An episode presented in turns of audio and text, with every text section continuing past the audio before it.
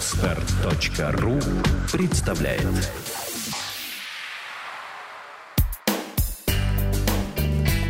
Кино на практике. Авторская программа о том, как устроено кино.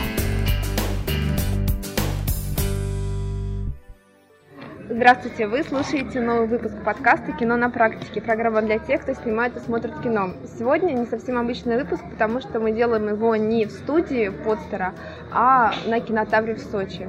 И у нас еще будет много различных выпусков с теми, кто занимается кино. И сегодня мы будем разговаривать с очень интересным человеком, которого зовут Максим Кузьмин.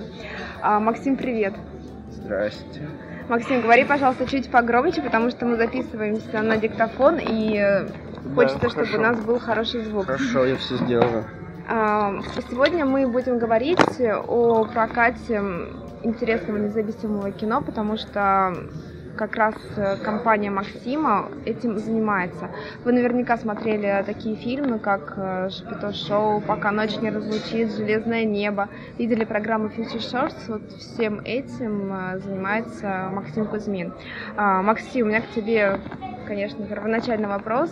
Как ты стал всем этим заниматься? С чего началось твое вхождение в мир кино? Мне было 17 лет, меня пригласил мой нынешний партнер э, Майкл Лакшин, собственно, заниматься проектом э, Future Shorts. Собственно, тогда Future Shorts это там, был какой-то совсем маленький, э, но тем не менее амбициозный проект с э, там, международным папой, да, потому что все-таки Future Shorts это западная франшиза, это фестиваль, который проходит на 23 э, территориях. Вот, но там, тем не менее, это было 6 лет назад, когда мы начинали этот проект. У него было буквально несколько кинотеатров, где мы его показывали, и там, за 6 лет мы превратили это фактически в главного дистрибьютора короткометражного контента в этой стране. Вот. Ну и, собственно, обогнали все остальные территории в мире, которые существуют. Даже головной офис э, в Лондоне. А, как я понимаю, у вас есть различные программы, то есть есть весенний фичершорт, осенний, летний.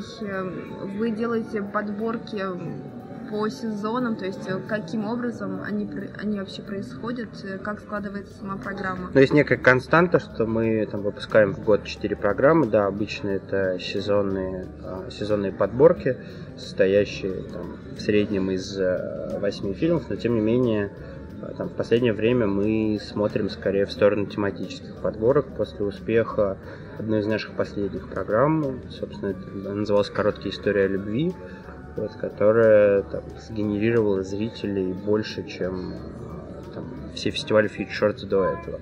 Поэтому я думаю, что качество контента Shorts останется, а какая-то оболочка изменится, и вот, собственно, мы сейчас о, об этом думаем. Вообще, в идеале, э, там, Future должен существовать просто как некий там, бесконечный сериал э, с мифологией э, там, большого международного события, и, собственно, мы как бы, будем двигаться в этом направлении. То есть вы будете э, определять э, именно тематику сезона и подбирать тематические короткометражки, правильно, да, я поняла? Ну, да, мы... Название да, просто Нам хотелось бы, да, нам хотелось бы двигаться в этом направлении, как будто на самом деле там, пока сказать сложно, но там в неком нашем идеальном мире Future это, как я уже говорил, да, такая франшиза, которая а, существует регулярно, у нее есть а, там наработанная аудитория, что и на самом деле там, следующие программы Future да, они тематичные, но тем не менее они там с неким единым постером, единым позиционированием, а, там, с... Просто когда а, аудитория наработана, у нее большой уровень лояльности, mm-hmm. да, фактически вот все вот эти наши маркетинговые усилия, а, обертки и так далее, они там, имеют не такое большое значение, потому что Shorts уже достаточно там, старый и известный бренд, да, который, который не нужно разжевывать, объяснять uh-huh. и, так далее. Uh-huh. А, у меня такой вопрос. Все понятно с э, крупными городами, такие как Москва и Петербург. Как вы входили в регионы, как вы объясняли людям, что короткометражное кино э, можно и нужно смотреть, и это полноценная история Ну, в какой-то момент это просто стало трендом не только в Москве и там, в Питере, да, я даже, наверное, уже склоняюсь к тому, что Москва и Питер просто они перенасыщены а, там, подобными проектами. А как раз-таки основной рынок, я верю в то, что основной рынок этого контента это регионы, потому что, а, опять же, да, помимо помимо перенасыщения э, Москвы и Питера подобным контентом, Москва и Питер перенасыщены еще событиями.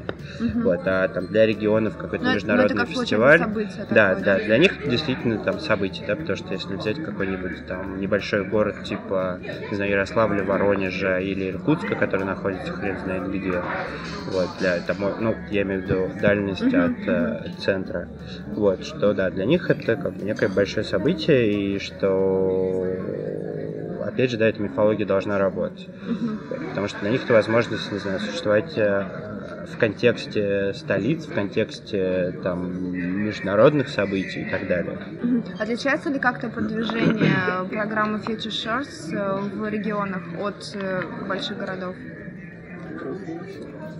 Ну, я думаю, что на самом деле нет. Ну, то есть, э, более чем уверен, что нет. Угу. То есть э, все так же по той же схеме, ничего там чего не, у нас, у нас, ну, как бы, у нас был опыт, э, собственно, и он не остается, да, работы с какими-то локальными промоутерами.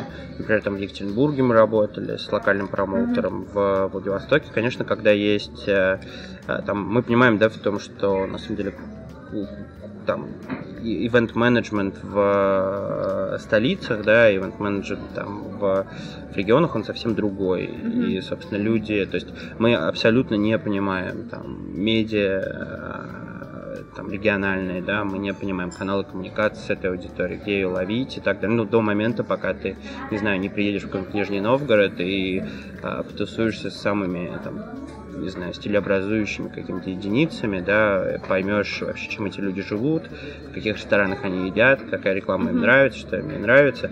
Но опять же, это как бы один подход, да, то есть можно же вообще, как бы, не знаю, кормить аудиторию только тем, что она готова жрать, вот, как можно больше краски, клипартов и так далее. Но там у Feed несмотря на коммерческие задачи проектов, собственно, есть еще некая культрегерская миссия, что там, мы не допустим, чтобы у проекта был там, хреновый дизайн, да, а мы знаем, что, там, не знаю, мы знаем по опыту блокбастерных фильмов, да, что есть там а, какие-то постеры-клоны, которые бесконечно размножаются. Вот, с такого никогда не будет, потому что за это все может сгореть в аду. Вот, соответственно, первый человек, кто сгорит за это в аду, буду я. Поэтому, ну, как бы это не очень возможно. Да, мы иногда себе позволяем какие-то э, там примитивные, лаконичные высказывания на уровне коллажного сердца, mm-hmm. но тем не менее я считаю, что это абсолютно достойный, уверенный. А... Но концепция все равно она у вас сохраняется от постера к постеру. Ну да, что мы, да, мы, мы коллажные, мы разные, мы как бы... На самом деле в Фитшор же есть очень простая миссия. Мы как бы ретранслируем фильмы призеры крупнейших фестивалей. Когда меня спрашивают, зачем проект, вот как он для этого. Соответственно, ну, это если говорить про некие культурные задачи, да, во что мы ее заворачиваем, мы заворачиваем действительно в там, обертку, то, что это срез короткометражного искусства за год. Потому что фактически, если ты показываешь в год, да, мы за год прогоняем через Shorts около там, 40 фильмов в среднем, да, ну, как бы это очень понятно, то есть если смотреть Shorts из года в год, ты абсолютно будешь существовать в международном контексте, да, целой формы искусства. А эти фильмы можно посмотреть э, в интернете? Ну, есть официальные каналы, там, наш на Ютубе, да, Shorts Rush, то есть YouTube slash Shorts Rush, и есть глобальный канал э, YouTube slash Shorts. Вот, собственно, там полно контента, на западном канале около 300 фильмов, на нашем около сотни. А это никак не мешает прокату? Я думаю, что это помогает, потому что если бы не YouTube, то вообще, в принципе, Shorts было бы гораздо а, труднее а, там, собирать аудиторию, потому что а, потому что, например, даже на нашем канале есть фильмы-миллионники. Например, «Паук», у которого там далеко за миллион просмотров. И, конечно, когда ты смотришь это кино, и перед ним там всплывает бренд Feed Shorts, конечно, это там, очень сильно влияет на, на его узнаваемость. И там еще пять лет назад русский канал YouTube, я имею в виду Feed Shorts на YouTube, входил в десятку самых популярных в стране. То есть это было еще до Rush Today, до НТВ, то есть до момента, когда все медиа ринулись в YouTube, мы входили в плотную десятку, там вместе с, там, с каналом Тату, как это ни странно, вот, и там еще пара каналов. Хорошо, мы с тобой говорили о Future Shorts, теперь давай перейдем к э, полнометражному кино. А, первый фильм, которым ты стал заниматься, Шапито Шоу. То есть ты до этого, как я понимаю, специализировался на Shorts. Каким образом э, получилось так, что ты решил, что хочешь заниматься и полнометражным фильмом в том числе? Ну, потому что сказал, что пора, это делать. Вот. А, собственно, Шпито достался очень смешным образом. Мы летели с Либаном в Канск и решили, что мы выпустим его кино. Ну, как бы так бывает. Такая а, магии. Сейчас мы подождем, пока поговорят. А, но смотри, получается, что у вас просто был разговор между собой, и вы решили, что ты сможешь организовать правильное промо, а, договориться с кинотеатрами. Как я понимаю, на тот э, момент у тебя не было таких больших связей с кинотеатрами? На тот момент были? не было вообще ничего. И каким образом ты все-таки решил? То есть э, у тебя была уже видение, была схема? Не, у меня вообще на самом деле по жизни есть э, такая штука, что мне кажется, что я а, все на свете могу сделать лучше всех. Uh-huh. Ну, пожалуй, только там, ну, я выступаю Стиву Джобсу, вот, потому что, ну, вряд ли бы я придумал iPhone. Вот, но э, на самом деле нужно понимать, что э, индустрия, она очень кондовая. Просто потому, что там отсутствуют молодые люди, молодые умы, из-за этого она очень понятна, консервативна, и на самом деле она идет к стагнации. Рынок перенасыщен, а люди так или иначе там, устанут от э, попкорна, это неизбежно. И поэтому как бы на фоне этого, конечно, там существует просто такая мифическая уверенность в том, что а, и ты можешь делать все лучше всех. Ну, просто потому что ты молодой, адекватный, задорный, потому mm-hmm. что, там, не знаю, ты понимаешь, что такое социальные а сети ты следила за вот до этого, как другие компании занимаются продвижением, там, может быть, у тебя были какие-то свои мысли, ты был не согласен с чем-то? Я вообще всегда совсем не согласен. Но тем не менее, там до Шпито были достаточно успешные овсянки. Вот, э, там я их достаточно подробно... Э, овсянки же были до Шпито. Вот, да. Я их достаточно подробно обсуждал с Мэри. Нет, конечно, мы сканировали там опыт Елены, мы сканировали опыт овсянок, мы вводили какие-то формулы. Там, конечно, на рынке есть крутые специалисты, их там мало, да, но они есть. Там, конечно, у каждого проекта ты понимаешь, там, где они, скорее всего, ошиблись, а где они там, скорее всего, выиграли, да, и вот ты собираешь там, а, собственно, их опыт, да, и на основе этого опыта делаешь там, свой проект. На самом деле есть закономерность, да, почему я заговорил там, не знаю, про интернет и про уверенность и так далее, что мы даже, а, там, я проводил просто внутреннее исследование вообще, насколько зависят а, сборы кинотеатров, специализирующихся, специали... специализирующихся на авторском кино от а, присутствие менеджмента этого кинотеатра в социальных сетях. Как пропорция там абсолютно в сторону того, что чем там больше, да, условно говоря, директора и топ кинотеатров mm-hmm. вообще в принципе, да, а, живут там социальной жизнью в интернете, да, тем выше сборы, тем больше они понимают, тем больше они понимают аудиторию и так далее. Ну, конечно, кинотеатр тоже должен прикладывать какие-то усилия а, для того, чтобы на фильм шли, иначе... Ну, для, для начала можно даже как бы на самом деле адекватно будет, даже если кинотеатр не будет прикладывать усилия, а хотя бы будет понимать, о чем как бы идет речь. Потому что 95% кинотеатров России просто в принципе не понимают а, ничего в кинематографе. Для них как бы есть устоявшиеся бренды франшизы, это Гарри Поттер, да, где как бы там они научены дистрибьюторами работать. Да? Ну, научены это означает, что вот там вот у вас есть площадь, поставьте стенди, повесьте постер, и на этом и вам спасибо. Да, и трейлер, пожалуйста, спустите. И не забудьте это все сделать, потому что задач очень много. Угу. Вот, выставить три промо-позиции. Вот это как бы работа 95% кинотеатров в этой стране. Конечно, есть а, там, выдающиеся кинотеатры, типа 35 миллиметров, Пионера, там 5 звезд, да, они выдающиеся все по-разному параметрам, но там, тем не менее, ровно эти кинотеатры показывают самый блестящий результат. Ну, просто потому что они адекватные, они понимают, что они делают, они используют какие-то новые каналы коммуникации, им для индустрии новые. Uh-huh. Для нас уже, не знаю, очень старые. Ну смотри, просто вот изначально же это шоу выглядит, как мне кажется, не таким привлекательным проектом. Но вот изначально, если подумать, то есть там две части. Ну, а, да. Кинотеатр вообще, в принципе, я думаю, что как-то странно на это скорее всего, отреагировали. А, нету каких-то супер-мега известных актеров. Э, Лобан Ну, кроме известен. Мамонова. Ну, да, но это все равно, то есть Лобан тоже, он, конечно же, известен, но в своих кругах, то есть тоже не такая прям яркая фамилия. А, красивый фильм, то есть, ну, вот если говорить вот именно а, слов- словами, которые подойдут для широкой аудитории, почему ты в него ну, поверил и решил все-таки делать не пять копий, а намного больше? Ну, потому что Лобан. Потому что Лобан волшебник, и так или иначе ты будешь в него верить, потому что за ним стоят космические силы. Но это там, это отчасти шутка. Нет, на самом деле, потому что этот проект уже стал культовым, у него был очень крутой фидбэк а, после московского кинофестиваля.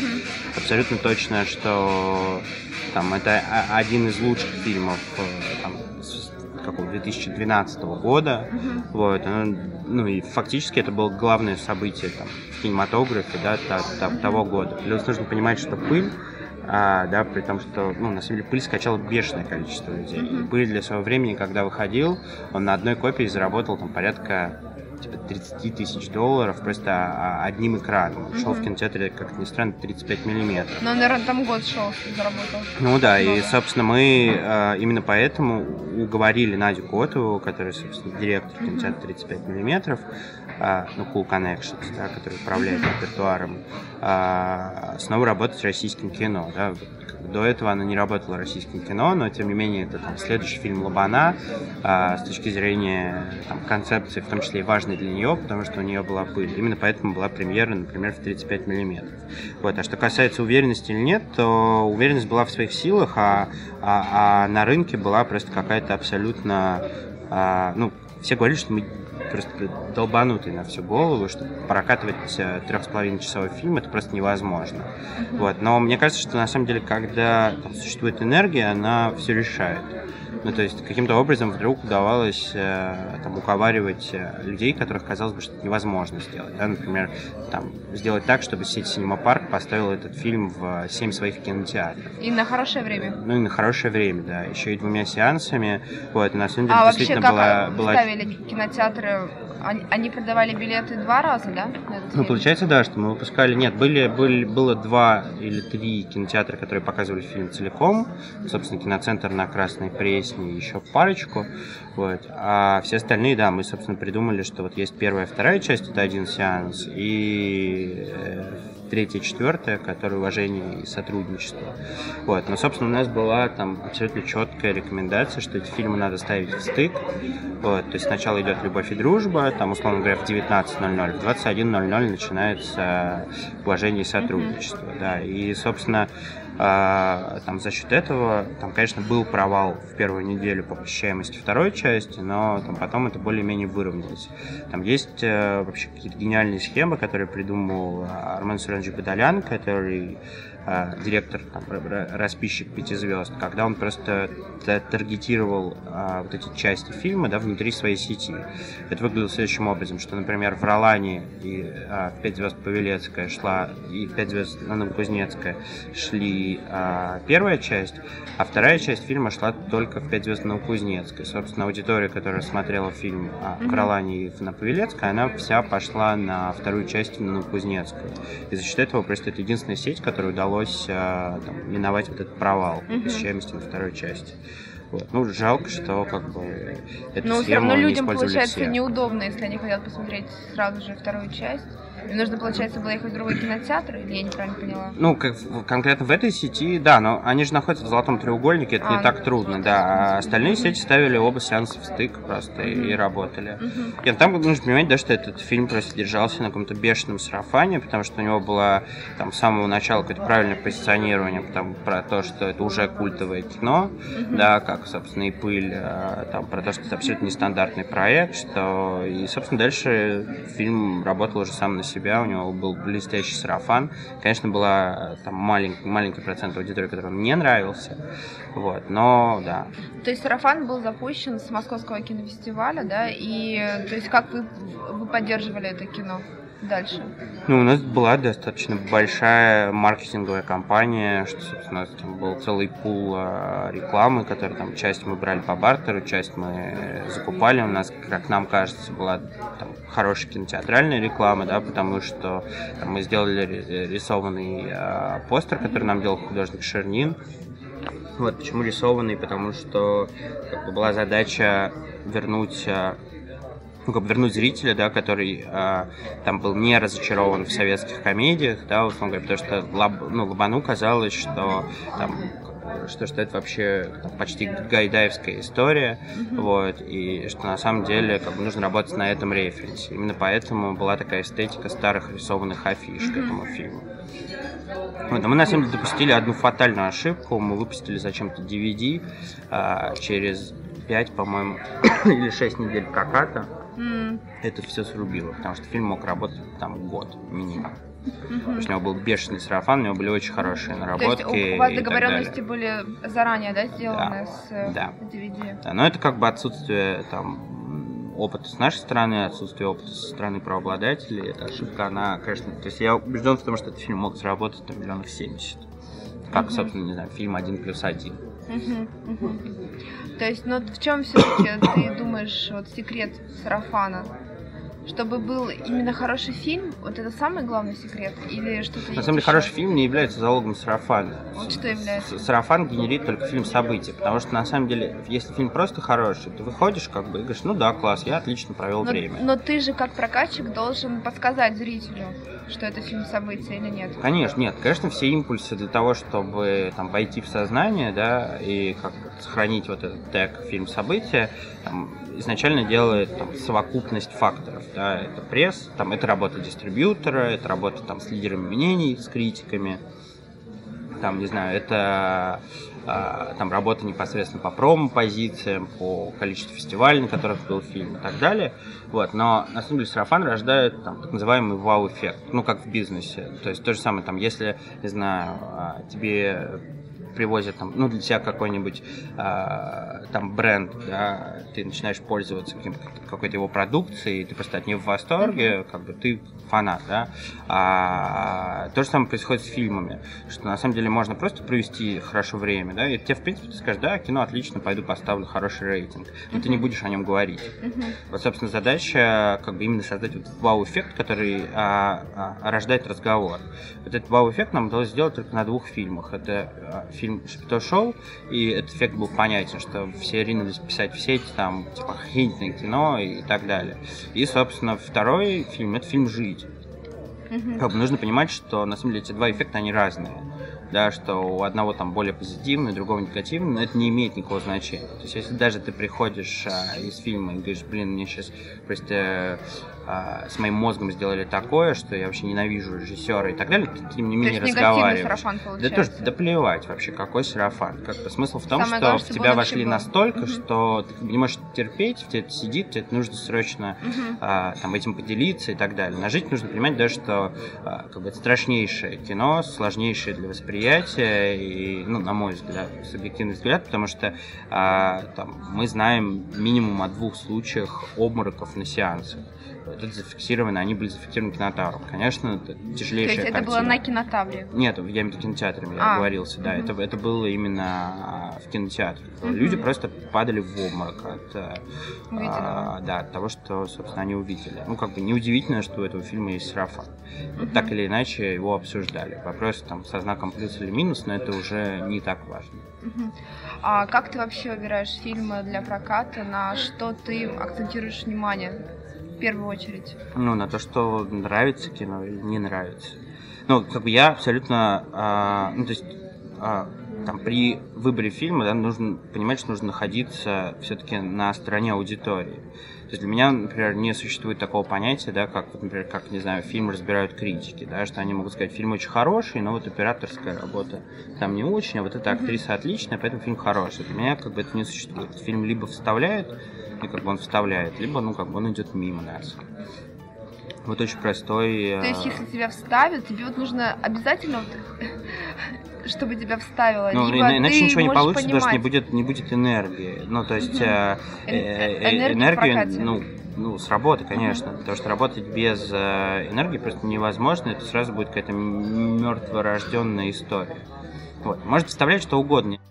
Про выбор э, фильмов для дистрибуции. Есть понятный параметр, вставляют кино, не вставляют, но э, фактор э, вдохновения от фильма, он может быть, он может лежать не только в плоскости там, знаю, художественного высказывания или там, фильма как произведения искусства, потому что есть другой пример, фильм «Железное небо», где у меня было достаточно много вопросов к качеству этого фильма как художественного произведения. У него была там уникальная а, производственная судьба, да, и я понимал, что фильм, созданный, там, первый фильм в истории кино, созданный на деньги э, интернет-пользователей, и это удивительное индустриальное явление. То есть зацепило именно вот это явление? Ну, ты просто хочешь, чтобы твоя компания имела отношение и была причастна к, ко всем главным событиям в мире кино, да, в том числе индустрии. То есть, если, не знаю, завтра появится какая-нибудь там новая медиа, да, которым нужна будет там, наша поддержка и так далее, значит, мы будем существовать в этом сегменте. Потому что там, компания это не просто да, дистрибьютор, это вообще, на самом деле, адекватная компания, которая занимается кино, она должна строить инфраструктуру вокруг себя. Потому что там фактически мы находимся в оппозиции, потому что мы не существуем а, по традиционным моделям. у нас нет такого, мы не студия major, который там забирает а, фильмы из головного офиса и потом здесь выпускает их mm-hmm. на миллионе копий и, там, не знаю, пользуюсь всем, что, там, что создано на Западе. Да, здесь фактически являемся ретранслятором. Мы все-таки генератор, и нам нужно генерировать не только новые механизмы там, выхода фильмов в прокат, да, но и как бы, выстраивать, выстраивать инфраструктуру вокруг себя. И для этого, например, «Железное небо» это был уникальный опыт э, там, погружения в краудфандинг, краудсорсинг, в там, уникальные индустриальные явления. И, конечно, в этом смысле там, выбор, выбор был очевиден. Но, опять же, у этого фильма была проблема. Он оказался в сети в момент выхода фильма в прокат. Но это неудивительно, потому Русским что... переводом? А, ну, на самом деле, нужно понимать, что фанаты этого фильма, их было очень много. Uh-huh. А, что, гики, которым сделать перевод, это просто uh-huh не То знаю, есть они сами ночь. сделали Конечно, фанат, у него была гигантская фанатская база в России. Я никогда не работал с фильмами, у которых до выхода в прокат было там, 300 тысяч просмотров трейлера на YouTube. Да, то есть фактически аудитория была разогрета, она его ждала. Из России даже было несколько инвесторов, которые вкладывали, я имею в виду, да, интернет-инвесторов, да? да, которые участвовали в производстве uh-huh. и так далее. Вот, и в момент, когда мы вышли в прокат, собственно, фильм оказался в сети, и это был большой удар, потому что по количеству скачиваний мы обогнали даже людей в черном которые выходили как ну, за неделю до, до этого, и тоже появилась пиратка. А, кстати, вот такой у меня вопрос к тебе. Ты вот как считаешь, если человек скачал фильм, а, все-таки потенциально какой процент людей, а, которые скачали фильм, могли бы дойти до кинотеатра? Ведь он, он, он же не так велик. Ну почему? Думаешь, велик? Конечно. Нет, я убежден в том, что там люди, которые смотрят фильм в сети, при э, там, правильной работе с ними, они будут ходить в кинотеатры. И на самом деле, э, если бы не было пиратства в этой стране, то не было бы авторского кино и, и там развития вообще всей этой ниши. Да? Она развивается по двум причинам. Нужно понимать, что аудитория там, авторского кино и так, так называемого сегмента арт-мейнстрима в России растет на 15-25% в год. Это бешеный рост сборы, которые собирает у нас Ларс фон Триер, а, а это, ну, фактически для него мы ли не главная территория. Mm-hmm. Да, и нужно понимать, что это стало возможно по двум причинам. Во-первых, этот контент там стал существовать, да, здесь. Во-вторых, э, собственно, появился тренд, да, что вдруг другое кино, так называемое другое кино, mm-hmm. это стало неким модным явлением. Это, собственно, произошло, когда фильм «Мои черничные Ночи. Ночи, да, появился у каждой девочки ВКонтакте э, э, под тегом «Мое любимое кино». Uh-huh. Да, и, собственно, конечно, это заслуга того, что этот контент э, просто появился нелегально в сети, и его, ну, как бы к нему появился доступ моментально uh-huh. и в большом количестве. Uh-huh. Вот. И Просто, ну, это на самом деле инструмент, который просто нужно каким-то образом найти модель его монетизации, и чтобы он работал на тебя. Да, есть там некие попытки, там, первые шаги в эту сторону. собственно, там Ivy Now и VOD, там, сайты, mm-hmm. да, которые предоставляют бесплатный доступ для этого. Но пока они не очень удобны. То есть, потому что там не у всех есть опция, не знаю, смотреть кино с субтитрами. Mm-hmm. Или смотреть там еще, ну, в общем, так. А, ты работаешь еще и с прокатом документа... документального кино. Отличается ли чем-то и чем продвижение документального фильма? В нашем случае нет. Почему? Ну, а какая разница? Да, можно, деле, хоть сериал прокатывать. Ну, как угу. бы, у тебя отличается, не знаю. Ну, потому что люди, они как-то не привыкли смотреть в кинотеатре именно документальное кино, и нужно... И так же, как они не привыкли объяснять. смотреть в кинотеатре короткометражное кино и так далее. А mm что касается объяснять, ты вообще каждый раз все людям объясняешь. Mm-hmm. Для этого у тебя есть целый пул э, маркетинговых промо-позиций, таких как постер, флайер, трейлер и так далее. Фактически выход любого фильма, вот документальное кино, короткометражный проект и так далее, очень простая логика. Ты просто берешь и выводишь новый бренд на рынок.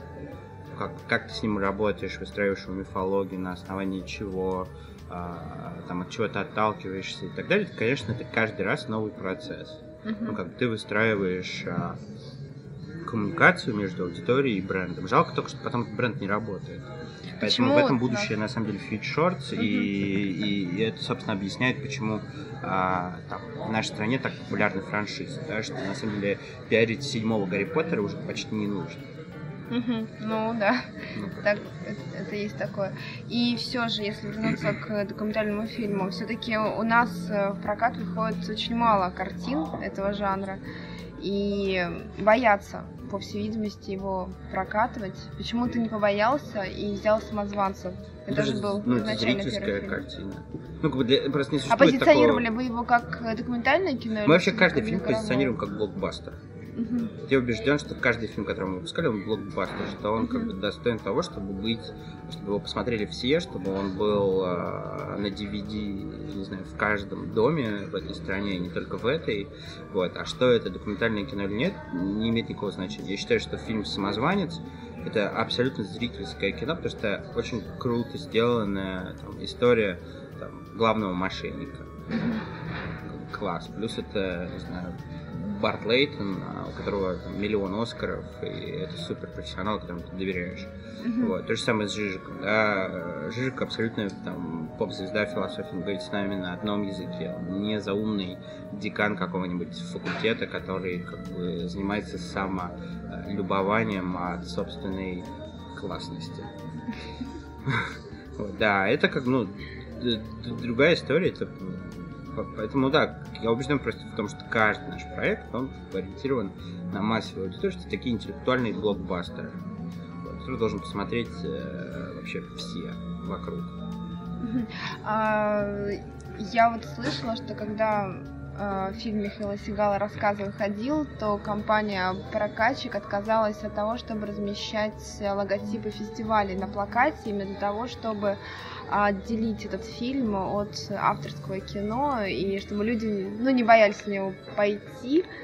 А, как думаешь, это вообще правильный шаг? И ты наоборот выделяешь, что вот фильм получил определенные награды, либо не придаешь этому значения? Ну, я думаю, что это, на самом деле, для, для Сигала это правильный шаг, потому что фильм находится абсолютно в, а, в сегменте а, арт-мейнстрима. Это как, не знаю, например, э, не ставить венки на, пост, на постеры Альмадовара, да, потому что mm-hmm. Альмадовар, там, последний фильм про... Ну, как бы он понятен и доступен Но он же и не участвовал вроде бы нигде. Нет.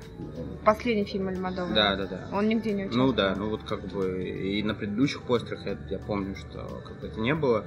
И я думаю, что да, какой-то часть аудитории. Вообще обманывать аудиторию для того, чтобы она посмотрела uh-huh. твое кино, я считаю, что это абсолютно нормально. Да, там, там, мы пытались сделать то же самое с Жижиком. Ну, я не... Что касается конкретно фестиваля, но мы тоже придумали этому не очень, на самом деле, достоверную обертку. Вот, что у нас это вообще выглядело как вот это поп, э, поп-арт такое, что mm-hmm. сейчас приходите и будет самая большая бугагашенька в вашей жизни. На самом деле все, все не так. Например, с Оскаром, да, когда мы сейчас готовим новую франшизу, мы принципиально выводим вообще все другие фестивали у этих фильмов и оставляем mm-hmm. только Оскар. Mm-hmm. Да, потому что это пугает аудиторию. Но когда они это делали, они понимали, что аудитория фильма рассказа гораздо шире, чем аудитория, которая любит и смотрит фестивальное кино.